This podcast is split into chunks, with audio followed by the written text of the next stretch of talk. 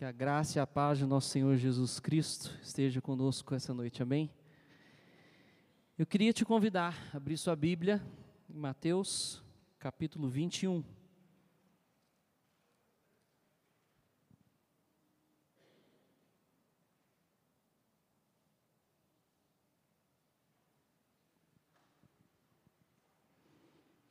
Mateus capítulo 21. Nós vamos ler especificamente os versos 23 a 32, mas antes de lermos essa, esse pequeno trecho, eu queria fazer só uma recapitulação bem rápida aqui com você, dentro do capítulo 21 mesmo. Capítulo 21, se você olhar aí na sua Bíblia, você vai ver um título, A Entrada Triunfal de Jesus em Jerusalém. Os irmãos que estiveram aqui há mais ou menos três, quatro semanas atrás, o Pedro fez um sermão sobre esse texto, não nesse texto, mas no texto correlato de Lucas, falando sobre algumas diferenças da perspectiva e da realidade. Quando Jesus faz essa entrada triunfal, logo após essa entrada, você vai ver que ele chega no templo, e ele então, o título é A Purificação do Templo. Jesus entra, encontra várias pessoas comercializando dentro do templo, e ele então é, arranca todos aqueles comerciantes de lá e ele diz: Olha, a minha casa será chamada casa de oração. Em seguida, Jesus efetua várias curas no templo, várias curas no templo. E o versículo 17, então, diz para a gente que ele saiu então da cidade e perno, pernoitou na região de Betânia. No outro dia de manhã, quando Jesus levanta, ele passa por entre um local onde havia uma figueira e supostamente essa figueira deveria ter figos, mas essa figueira não tem figos, e então Jesus diz para ela: então jamais dê fruto de ti. E essa figueira então ela seca. E finalmente então a gente chega no texto que nós vamos ler agora. E eu queria convidar você a acompanhar a leitura comigo do versículo 23 até o versículo 32. Diz-nos assim: Tendo Jesus chegado ao templo, estando já ensinando, acercaram-se dele os principais sacerdotes e os anciãos do povo, perguntando: Com que autoridade fazes estas coisas? E quem te deu essa autoridade? E Jesus lhes respondeu: Eu também vos farei uma pergunta. Se me responderdes, também eu vos direi com que autoridade faço essas coisas. De onde era o batismo de João? Do céu ou dos homens? E discorriam entre si: Se dissermos do céu, ele nos dirá: Então por que não acreditaste nele? E se dissermos dos homens, é para temer o povo, porque todos consideram João como profeta. Então responderam a Jesus: Não sabemos. E ele, por sua vez, nem eu vos digo com que autoridade faço essas coisas. E o que vos parece? Um homem tinha dois filhos. Chegando-se ao primeiro, disse: Filho, vai hoje trabalhar na vinha. Ele respondeu: Sim, senhor. Porém, não foi. Dirigindo-se ao segundo, disse-lhe a mesma coisa, mas este respondeu: Não quero. Depois, arrependido, foi. Qual dos dois fez a vontade do Pai? Disseram: O segundo. Declarou-lhes Jesus: em verdade vos digo que publicanos e meretrizes vos precedem no reino de Deus. Porque João veio a vós outros no caminho da justiça e não acreditardes nele, ao passo que publicanos e meretrizes creram. Vós, porém, mesmo vendo isto, não vos arrependestes, afinal, para acreditardes nele. Feche seus olhos, vamos orar mais uma vez. Senhor, muito obrigado pela tua palavra. Obrigado porque a gente consegue se enxergar aqui de diversas formas. E eu quero pedir que o teu Espírito Santo, Pai, que está presente aqui nesse lugar, possa aplicar essa palavra ao nosso coração. Pai, palavras bonitas não nos convencem, mas o teu Espírito Santo nos convence. Por isso nós queremos depender completamente do Senhor essa noite e queremos pedir que o teu espírito, que conhece, Deus, as nossas necessidades, o teu espírito que conhece as nossas áreas de limitação, o teu espírito que conhece cada canto do nosso interior, Pai, que o Senhor fale de acordo com as nossas necessidades. Pai, que saiamos daqui essa noite impactados pela tua palavra, impactados por aquilo que o Senhor deseja nos ensinar. Talvez desafiados, Pai, a viver uma vida mais íntegra e mais cheia da tua presença. Enfim, Senhor, aplica a tua palavra em nome de Jesus. Amém. A gente vive um tempo em que é muito difícil você confrontar as pessoas. Aliás, a gente vive um tempo em que as pessoas não querem ser confrontadas, mas elas também não querem se dar ao luxo de confrontar. Eu tenho dito algumas vezes para os jovens que se você achar um bom amigo que tem coragem de olhar nos seus olhos e dizer algumas verdades que talvez você precise ouvir, então abrace esse amigo e segure esse amigo até o fim da sua vida, porque esse amigo realmente te ama e esse amigo realmente se importa com quem você é e com aquilo que você vai se tornar. E a gente vê que essa característica, ela é constantemente observada na vida de Jesus.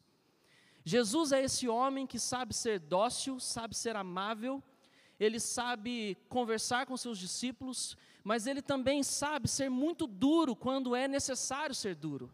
Ele sabe também dizer poucas verdades duras a esses homens, no caso os judeus fariseus aqui, que eles precisavam ouvir e que eles estavam carentes de ouvir. Mas a tristeza ao olharmos para esse texto, e não só para esse texto, mas para vários outros textos, é que não importa quão duro, quão amável, quão afável e qualquer adjetivo que você quiser escolher, não importa a forma como Jesus falava com esses homens, eles não baixavam a guarda, e eles estavam sempre procurando uma forma de pegar Jesus, Especificamente agora, no capítulo 21, os fariseus eles querem achar uma brecha para que eles possam acusar a Jesus de alguma coisa, seja de blasfêmia, seja de pregar um evangelho que não é verdadeiro, enfim. E eles então começam a fazer algumas perguntas, uma pergunta no caso, né, no versículo 23, para Jesus. Afinal, eles têm visto esse homem pregar as escrituras no templo todos os dias praticamente. Eles têm visto esse homem fazer inúmeros milagres. E eles não reconhecem esse homem. É como se subisse alguém aqui que nós não conhecemos, que a gente nunca viu, que a gente não sabe que é pastor, que nunca foi ordenado, e ele quisesse então dar uma palavra para a igreja, mas a, a igreja, os pastores, os presbíteros olham para esse homem e dizem: Não, nós não reconhecemos você. Quem você pensa que você é para chegar aqui na igreja, subir no púlpito, pegar o microfone e dar uma palavra? É mais ou menos essa ideia. Esses homens não reconhecem a Jesus como Filho de Deus, como aquele que veio para salvar a humanidade. E então, justamente porque eles não reconhecem a autoridade de Jesus, eles chegam para Jesus, e o texto diz né, que Jesus, chegando ao templo, estava ali ensinando, e foi cercado pelos principais sacerdotes que lhe fizeram uma pergunta: Olha, com que autoridade fazes essas coisas? Quem te deu essa autoridade? Em outras palavras, é como se ele estivesse dizendo: Nossa, quem você pensa que você é? Precisa chegar aqui no templo, expulsar todo mundo. E essa é a razão por que eu queria voltar lá para vocês entenderem o contexto. Jesus chega no templo e expulsa todo mundo. E então os fariseus irritados, eles fazem essa pergunta para Jesus: Com que autoridade você pensa que você está fazendo isso. E Jesus, então, com certeza, sabia a intenção do coração desses homens, e Jesus, então, olha, eu vou responder a pergunta de vocês, mas eu respondo a pergunta desde que vocês me respondam uma pergunta. E Jesus, então, faz uma pergunta para eles, lá no versículo 24. E ele diz: Eu também vos farei uma pergunta. Se me responderdes, também eu vos direi com que autoridade faço essas coisas. 25. De onde era o batismo de João? Do céu ou dos homens? Aqui Jesus também faz uma perguntinha perspicaz. Jesus também não é bobo, não, irmãos. Entendeu? Ele sabia que eles queriam pegar Jesus ali em alguma falha. E Jesus falou: então tá bom, então também vou fazer uma perguntinha para vocês. De onde que era o batismo de João? E aí o próprio texto já diz, né, que é como se os fariseus tivessem saído assim de perto de Jesus, né, e começassem a cochichar aqui, ó, se a gente falar aqui que é do céu, nós estamos dizendo que a gente crê naquilo que João está fazendo, mas é, eles não precisam saber, mas a gente não crê naquilo que João está fazendo, a gente não crê que João é um profeta. Mas se a gente também disser, por outro lado, que, que esse batismo é da terra, está vendo toda essa galera aí, toda essa galera crê, crê que João, crê que João é um profeta. E aí eles com medo, covardes como sempre, eles mentem, e eles chegam para Jesus e eles dizem assim: Não sabemos. Claro que Jesus sabia que eles sabiam. Jesus diz para eles assim: Então nem eu respondo com que autoridade faço essas coisas. Vocês não querem me responder, eu também não vos respondo. Jesus então começa aqui um confronto com esses homens, porque esses homens não reconhecem a autoridade de Jesus. Eles não só não reconhecem, como eles tentam persuadir o povo para que não reconheçam a autoridade de Jesus. Jesus já havia feito e efetuado N milagres, conversado com esses homens N vezes, mas esses homens continuam com o coração endurecido na presença de Deus.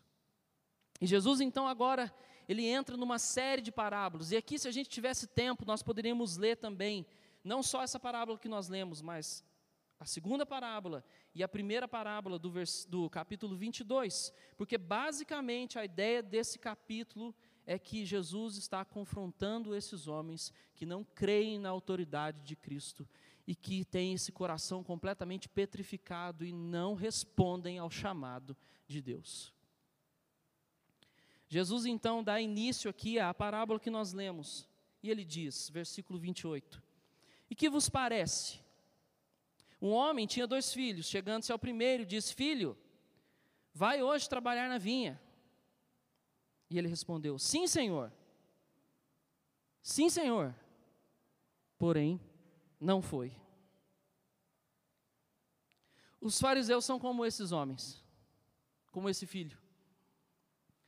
Eles dizem sim para Moisés, eles dizem sim para as, todas as leis que foram institucionalizadas, eles dizem sim, sim, sim, sim, mas no momento que eles precisam converter todas essas palavras que são pronunciadas pela boca, porque eles conheciam a lei de cor, eles oravam, eles recitavam, no momento em que eles precisam transformar tudo isso em prática, em vivência, e essa vivência se concretizava nesse Cristo que havia chegado, eles na verdade têm um sonoro não, só que esse sonoro não, ele não é dito com as palavras, ele é dito no coração, ele é dito na mente.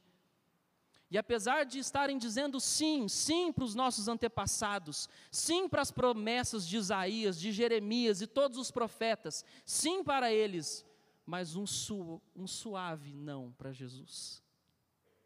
Um suave não para Jesus.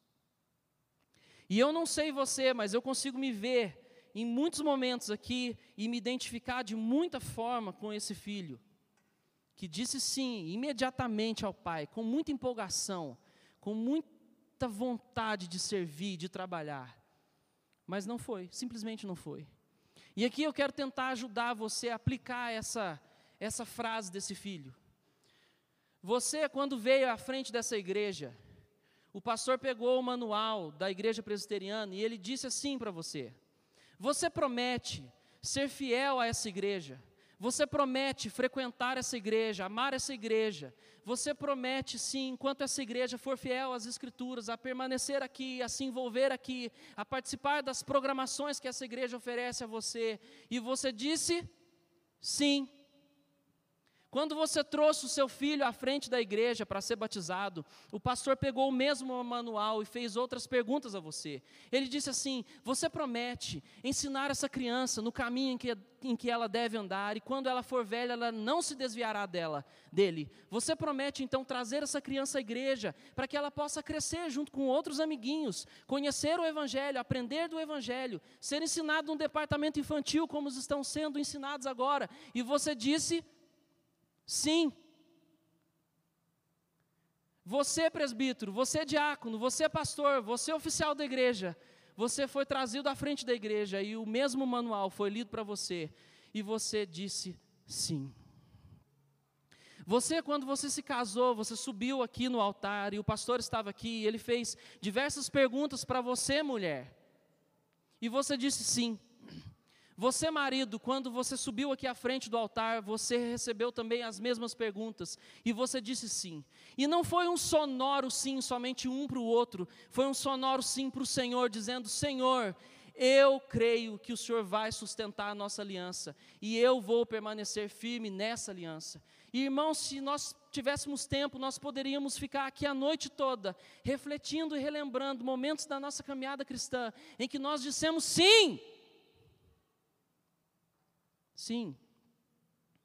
Sim, Pai. Sim, eu quero mais. Sim, eu quero te servir. Sim, eu quero. Eu me rendo, eu me entrego. Sim, na hora do louvor. Sim, sim. Mas aí, queridos, com a caminhada cristã, com algumas adversidades, com algumas coisas que vão surgindo, né, com alguns entroncamentos que vão aparecendo no casamento, com alguns problemas com os filhos, com alguns problemas com os próprios irmãos da igreja, o nosso coração e tudo aquilo que a gente vive, existe e é, disse um sonoro não, não, não, não. De tal forma que nós podemos sim nos identificar com esse filho, que em algum momento da vida disse sim para o Senhor, disse sim para a presença dEle, mas que por alguma circunstância da vida agora diz um sonoro não com tudo aquilo que é, não só com palavras, mas com a vida como um todo. Ou talvez você diz sim aqui na igreja, Assim como os fariseus faziam. Vem à igreja, frequenta, participa. Mas quando vai olhar para a vida interna, para o coração, para quem é, para quem representa lá fora, no trabalho, na vida do dia a dia, a minha vida e a sua vida pode estar dizendo um sonoro não. E a gente incorre no sério risco de não estar cumprindo com aquilo que o Senhor nos chamou para fazer. Eu me vejo também muito nesses homens aqui, nesses fariseus. Eu me vejo e eu temo, temo pela minha espiritualidade, temo pela minha pela minha intimidade com Deus. Porque, queridos, preste atenção, esses homens, eles eram os detentores da verdade da época. Eles eram os detentores da verdade da época. E quem são os detentores da verdade da nossa época? Somos nós. É você, sou eu, que temos as Sagradas Escrituras, que cremos na palavra do Senhor, que cremos que Ele enviou o Seu Filho, que cremos nele. Mas da mesma forma com que esses homens permitiram que o coração, que a fé, que a mente endurecesse, e, e, eles não conseguiam ver Cristo como o Salvador, como o Rei dos Reis. Irmãos, nós corremos um sério risco também de que o dia a dia, de que a, as coisas que acontecem na igreja, domingo após domingo, que, que esse automatismo da nossa vida se adentre de tal forma na nossa estrutura, no nosso ser, que faz com que o nosso coração e o nosso ser como um todo reflita a mesma verdade que esses homens viviam. Por isso, às vezes, quando eu percebo que a minha vida espiritual ela se esfriou de alguma forma, ou que a minha vida devocional perdeu um pouco o prumo, ou quando a minha vida de oração e eu clamo ao Senhor, Deus, tem misericórdia de mim. E esse clamor precisa estar em nós em todo o tempo, porque às vezes nós achamos que somos presbiterianos, que cremos na confissão de fé de Westminster que temos a doutrina, que temos todas essas coisas que em si são boas, mas que não substituem a sua vida de intimidade e de joelho no chão na presença do Senhor. E às vezes a gente, a gente, sabe, se acha num certo sentido de que a nossa denominação é a denominação mais fantástica da história da humanidade Cuidado, querido, cuidado, porque nós corremos um sério risco de sermos cegados por esse nosso coração que é enganoso, que mente para nós mesmos o tempo todo, dizendo coisas para nós que nós não somos. Mas existe uma alegria nesse texto também. Porque Jesus não para aí, ele conta a história de um segundo filho. E a palavra diz assim: Dirigindo-se ao segundo, disse-lhe a mesma coisa, ou seja, filho, vai hoje trabalhar na vinha? E o texto nos diz que ele respondeu: Não, não vou não, não quero, não vou, não vou. e eu me lembrei muito nesse texto aqui, porque é, algum, alguns irmãos conhecem um pouco da minha história, mas a maioria não. Eu não queria ir para o seminário, mas de jeito nenhum. Ser pastor, você está louco. Não quero mais ser pastor, nem que seja para ficar rico, que não é o caso. nem se fosse para ser pastor da Universal do Reino de Deus, para ganhar bastante dinheiro. Não quero. Não quero ser pastor.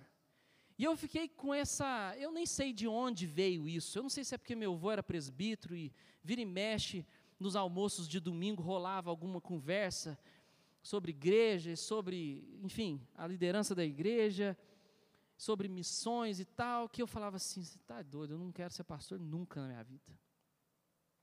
E eu lembro que a primeira vez que eu me senti chamado para o ministério foi num acampamento de jovens, e nesse acampamento eu estava ministrando louvor, sempre envolvido com a música, e eu lembro que o pastor chegou em mim depois da ministração do louvor, ele me abraçou, ele falou assim: rapaz, eu quero te falar uma coisa, você tem um chamado ministerial. Eu quase falei para ele assim: arreda-te daqui. Falei sim, é, é, mas como assim? Aí ele foi me falando algumas características que ele via em mim e tal, tudo mais. Eu falei: não, beleza. Guardei aquilo lá no meu coração. Falei, Você está doido, não quero ser pastor. E foi assim ao longo de muitos anos. Na minha juventude, depois casei, primeiramente com a Simone, e envolvido na igreja, sempre envolvido na igreja, trabalhando no Ministério de Jovens, Ministério de Louvor, enfim. Depois de, acho que, uns oito anos envolvido ativamente na igreja, ter mudado de emprego duas vezes e estar em crise, dizendo para Deus assim: Pai, eu nunca vou me encontrar. Eu estava com 25 anos, não tinha terminado um curso superior, tinha parado a minha faculdade e falava assim: Deus, eu nunca vou me encontrar. Eu não tenho propósito, a minha vida é uma vida sem propósito. Até que finalmente, um belo dia, até a Simone já tinha dito assim: Você não vai para o seminário, não, filho? Quando é que você vai para o seminário? E aí, um belo dia orando, eu falei: Deus, o ministério soa para mim como algo horrível. E eu não quero fazer alguma coisa que eu acho horrível. Por isso eu quero que o Senhor mude o meu coração para que eu possa ir, mas que eu possa ir com alegria e com prazer. Deu uns três meses, a gente já estava vendo coisa de seminário vendo, conversando com a igreja para vir para o seminário. Enfim, esse exemplo é simplesmente para dizer que eu disse não. O pai estava dizendo, filho, ó, é esse o caminho. Eu falei, não vou, não vou mesmo, não vou. E eu fiquei por longos anos dizendo: não vou, não vou, não vou, não vou, não vou, até que chegou uma hora que não tinha jeito. E eu, lendo esse texto, eu vejo: arrependido foi. Arrependido foi. Porque, meus irmãos, eu acho que não importa muito a sua resposta inicial, porque é preferível você dizer um sonoro não com a sua boca e com a sua vida e se arrepender depois e voltar para os caminhos que você deve traçar, do que está dizendo um sonoro sim com a sua boca, mas todo o teu ser diz não, e você se engana com esse sonoro sim, dizendo, não, mas eu estou fazendo, uma coisinha ou outra aqui eu estou fazendo e tudo mais. Por isso, é muito mais perigoso aquele homem que foi convencido pelo Evangelho e que está dentro da igreja, do que um homem que está perdido aí no meio do mundo, das drogas e tudo mais. Porque aquele que muitas vezes está dentro da igreja, ele se acha o cara que está dentro da igreja e, nossa, eu estou fazendo a minha parte. Mas muitas vezes, o cara que está lá fora perdido, quando a graça alcança ele, ele é como aquele publicano que estava orando, que bate no peito e diz: Senhor, tem misericórdia de mim, porque só a tua graça. E é legal porque o foco central desse texto não é nem tanto as respostas que esses filhos estão dando, mas é a pergunta de Jesus no versículo 31. Jesus diz assim: Qual dos dois fez a vontade do Pai? E os fariseus dizem: O segundo, e aí Jesus diz: Em verdade vos digo que publicanos e meretrizes vos precedem no reino de Deus. Porque João veio a vós outros no caminho da justiça e não acreditardes nele. Ao passo que publicanos e meretrizes creram. Vós, porém, mesmo vendo isto, não vos arrependedes, afinal, para acreditardes nele. Jesus não para de bater neles, queridos. Jesus ainda está confrontando esses homens. Jesus está confrontando esses homens, porque esses homens são como o filho primeiro, que diz sim, sim, só com a boca. Mas a vida deles é uma hipocrisia total e completa. Ao ponto de Jesus dizer para eles: Olha, meus queridos amigos, se assim a gente pudesse dizer, eu estou aqui, eu estou aqui. Eu sou a resposta que vocês estão esperando há tanto tempo, mas vocês são incapazes de crer. Ao ponto que os gentios, aqueles que não têm nada, que não têm promessa, que nunca creram na palavra, esses estão se achegando, esses estão crendo, esses estão recebendo o Evangelho. Jesus então pergunta: qual deles fez a vontade do Pai? Alguns momentos eu não fiz a vontade do Pai e ainda não faço. Porque não tem nenhum de nós aqui que pode levantar a mão e dizer: Eu faço tudo aquilo que o Senhor tem colocado nas minhas mãos. Infelizmente, querido, você não faz. Por isso, essa reflexão ela é plausível em todo o tempo na nossa vida. Pai, qual é a tua vontade? Pai, o que, que o Senhor quer para a minha vida? Para onde o Senhor deseja me levar? De que forma o Senhor deseja me usar? Porque coisas sim, coisas que já foram reveladas na Escritura, a gente está cansado de saber, né, irmãos? Que Deus deseja que a gente tenha uma vida santa, que Deus deseja que a gente obedeça os mandamentos, que Deus deseja que eu seja um bom marido para Simone, que cada um de nós sejamos bons sacerdotes do lar. E a gente podia falar inúmeros conceitos que já foram revelados aqui. Mas tem alguns momentos na nossa vida que não foram revelados. Algumas decisões que são chaves, cruciais, e que às vezes a gente fica perdido, ou às vezes a gente nem se atina para isso, e a gente sai trocando de emprego, trocando de até de esposa, né? Trocando de relacionamento, de namoro, e a gente não ora, a gente não invoca o Senhor, a gente não busca o Senhor. Mas essa é uma reflexão que é importante em todo tempo na nossa caminhada. Jesus está perguntando para mim e para você: você tem feito a minha vontade? Você tem buscado conhecer a minha vontade para a sua vida? Ou você é como esse filho e o retrato específico desses homens que estão dizendo sim, mas não estão nem aí para aquilo que Jesus pensa ou para aquilo que Deus acha das decisões que eu e você temos tomado? E eu fiquei assim estupefado de ver como Jesus vai bater na mesma tecla o tempo inteiro, depois na próxima parábola e depois na próxima parábola. E eu não vou ler aqui, mas eu queria só passar por cima bem rapidinho, na próxima parábola aqui que Jesus está contando. Ele diz assim: Olha, preste atenção, havia um homem que tinha uma, que tinha uma vinha. E ele então arrendou essa vinha. Quem já trabalhou na roça sabe muito bem que esse termo é conhecido de lá, né? arrendou. Você tem um terreno, você aluga, você arrenda para alguém que vai usar aquele terreno e de alguma forma então depois vocês vão dividir parte daquilo que foi produzido naquela terra. E é basicamente isso que acontece aqui. Tem esse homem que recebe então essa essa essa vinha e ele então arrenda essa vinha. Então outras pessoas vão cultivar nessa terra. Quando termina o tempo determinado, esse homem então diz aos seus funcionários: ele se ausenta da terra e ele diz: Ó, oh, vai lá e busca os frutos da terra que foi combinado. Os homens vão lá e aqueles homens que alugaram a terra, eles maltratam aqueles homens, os servos, e eles mandam aqueles servos embora. Uma segunda vez, aquele servo diz: Não, volta lá vocês agora e vê se tem alguma coisa lá. Não é possível, a gente combinou. E volta lá esses servos, e esses servos são maltratados, e alguns deles são mortos. Então aquele homem tem aquela ideia, ele diz: Bom, eu vou enviar o meu próprio filho, porque o meu filho eles vão respeitar. E então aqueles lavradores, eles pegam, eles pegam aquele filho, eles matam aquele filho. E aí Jesus então olha para aqueles fariseus e, dizem e diz assim: Ei, o que, que vocês acham dessa história toda? E lá no versículo 41, os fariseus, como se fossem duas, como se fossem crianças que estão ouvindo uma história, eles dizem assim: fará perecer horrivelmente a estes malvados, arrendará a vinha a outros lavradores que lhe remetam os frutos dos seus devidos tempos. Eles são tão ingênuos que eles não conseguem perceber que Jesus está falando deles. E aí Jesus diz: Portanto vos digo, versículo 43, que o reino de Deus vos será tirado e será entregue a um povo que produz os respectivos frutos. E agora, nesse versículo, a gente faz conexão com a, com a figueira que não produz fruto.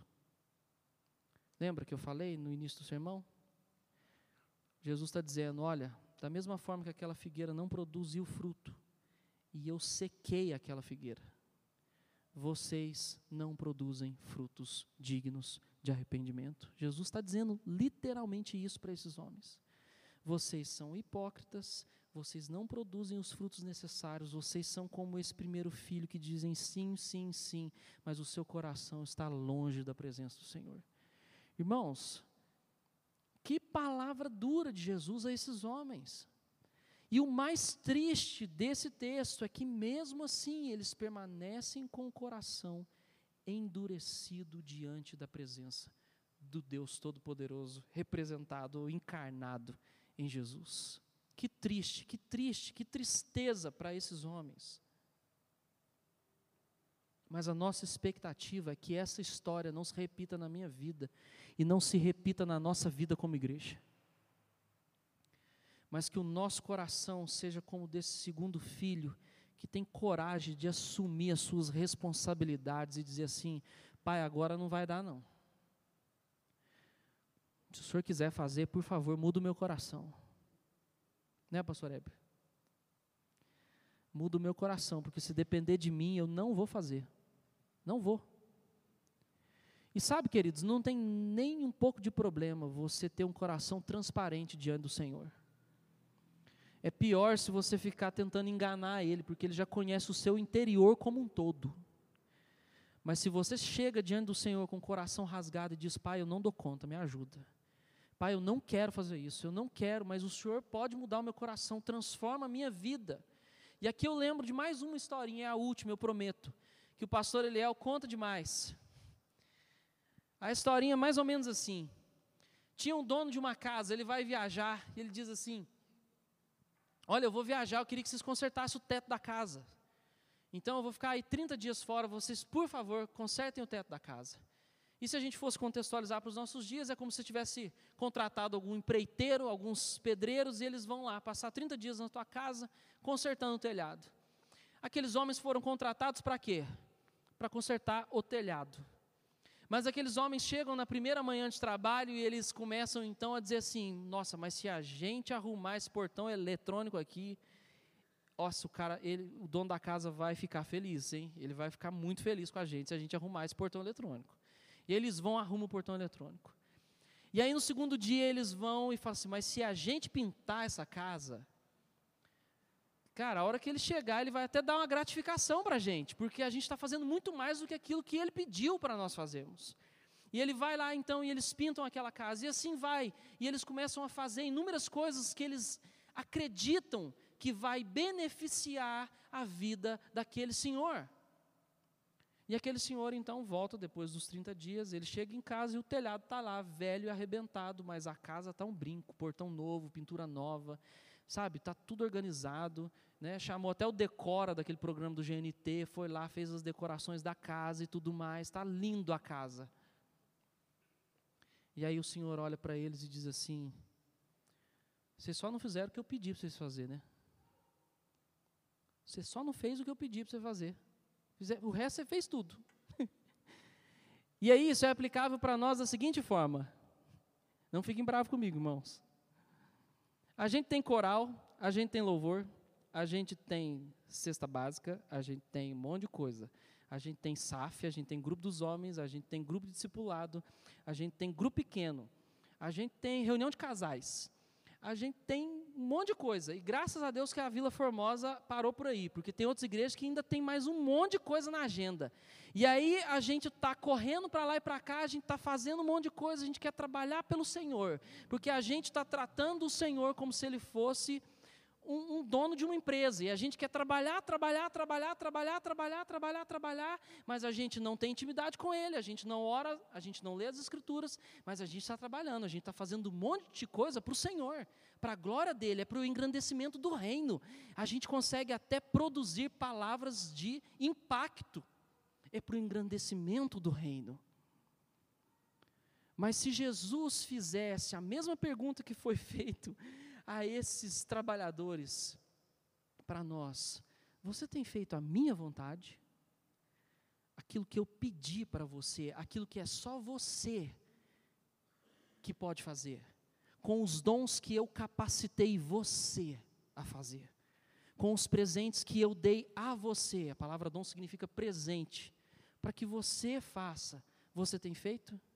É muito comum acontecer isso na igreja, né? Às vezes chega um irmão novo na igreja, e a gente já quer encaixar ele no lugar que der, porque a gente está precisando de gente para trabalhar. E aí, geralmente o pastor, né, e eu me incluo aqui né, nesse problema, a gente pega e fala assim, nossa, onde que a gente pode encaixar esse irmão, hein? A gente podia pôr ele no departamento infantil. Não, vamos pôr ele no louvor? Não, vamos pôr ele em tal lugar? Mas a gente nem se deu ao trabalho de perguntar, meu irmão, vem cá, vamos conversar aqui, quais são os seus dons? Deus te chamou para trabalhar onde? Você já, já descobriu isso? Quais são as suas convicções? E aí, se aquele irmão não sabe o que, que Deus tem para ele, é papel nosso como pastor ajudar ele a se encontrar como crente, como cristão, para que ele possa fazer aquilo que Deus chamou ele para fazer, e é justamente o que o texto nosso dessa noite diz. Qual deles fez a vontade do Senhor? Qual dos filhos fez a vontade do Senhor? E da mesma forma que eu acredito que muitos foram embora, aquela última vez que eu preguei aqui, com aquela expressão: Tu me amas, Pedro? Eu espero que você vá com essa única pergunta embora, se você esquecer de todo o resto. Será que eu tenho feito a vontade de Deus? Eu me identifico com quem nesse grupo? Eu me identifico com esses homens fariseus ou eu me identifico com esse filho que está dizendo sim, sim, sim? Talvez você, oficial da igreja, possa se reavaliar se você tem com, conseguido cumprir com a graça de Deus os compromissos que um dia você assumiu à frente da igreja. Talvez você, pai, possa também se reavaliar se você tem conseguido cumprir os compromissos que você assumiu, de que você cuidaria desse filho, amaria esse filho, criaria esse filho para a glória e honra do Senhor. Enfim, irmãos, é, essa palavra ela tem um leque de aplicações na nossa vida. Mas se eu pudesse escolher, vá para casa com essa frase: Pai, eu quero fazer a tua vontade. Pai, me ajuda a identificar a tua vontade, fazer a tua vontade, não a minha, não aquilo que está no meu coração, não aquilo que eu acho que o Senhor quer, não aquilo que eu penso que o Senhor deseja, mas aquilo que realmente o Senhor me chamou para fazer. Me ajude a ser esse servo que não só diz que ama o Senhor, mas que tem prazer no Senhor, que tem prazer na tua presença, na tua palavra, que ama o Senhor e deseja viver para a glória do teu nome. Amém? Vamos orar, feche seus olhos.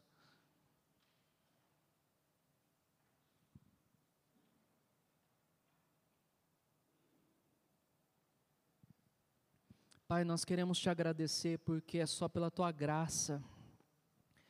Nós precisamos do Senhor, Deus. Precisamos do Senhor para que o Senhor nos ajude a, reavaliar pontos na nossa vida espiritual que muitas vezes nós não queremos reavaliar. Porque, Pai, muitas vezes não é gostoso ouvir mensagens como essa. Pai, muitas vezes eu mesmo quero fugir dessas mensagens, porque me colocam em uma posição de desconforto. Mas eu oro ao Senhor para que o Senhor me ajude e ajude os meus irmãos, para que nós possamos constantemente nos reavaliar como crentes, como irmãos que realmente têm dito sim com a boca, sim, Sim, nós queremos amá-lo. Sim, nós queremos servi-lo. Pai, nos ajuda para que a nossa vida reflita tudo isso que nós somos tão, tão ávidos a dizer. Sim. Pai, nos ajuda para que a nossa atitude seja tão, tão forte, assim como a nossa primeira empolgação quando dissemos sim ao Senhor. Pai, tem misericórdia de nós, porque nós precisamos de Ti, Deus. Pai, sem o Senhor nós não somos nada, nada, nada, nada.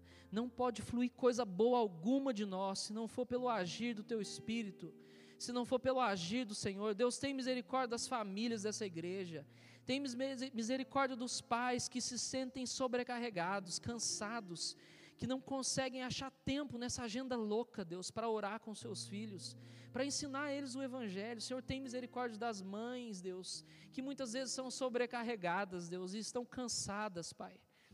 Pai, o Senhor tem, Deus, o Senhor tem palavras de ânimo para esses irmãos, o Senhor tem, Deus, força, garra, energia. Pai, é aos pés da tua cruz, é aos pés do Senhor que nós queremos nos achegar essa noite e dizer: Senhor, nós precisamos de Ti. Nos ajuda a cumprir os propósitos e planos que o Senhor tem para a nossa vida. Pai, que a nossa família, que a nossa vida como um todo glorifique e exalte o Teu nome. Glorifique e exalte o Teu nome, para que quando a gente chegar no fim da nossa caminhada, a gente possa olhar para trás e ver as grandiosas bênçãos que o Senhor tem nos dado. Pai, obrigado porque tem irmãos aqui nessa igreja que já têm colhido isso, vendo seus filhos grandes, adultos, louvando o teu nome, engrandecendo o teu nome. Tem outros irmãos que ainda estão caminhando, Deus. Pai, que o Senhor fortaleça essa igreja para que a gente seja ombros fiéis para uns aos outros também. Para que a gente possa dar mãos aos outros e caminhar juntos, Deus, glorificando e exaltando o teu nome.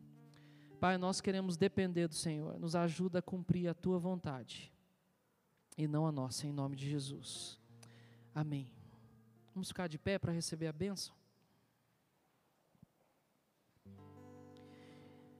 Irmãos, que o amor do nosso Deus e Pai, que a graça de nosso Senhor Jesus Cristo e as consolações do Espírito Santo repouse sobre nós como igreja do Senhor nos fazendo homens e mulheres também cheios desse Espírito, para que possamos glorificar o nome dEle eternamente, em nome de Jesus. Amém.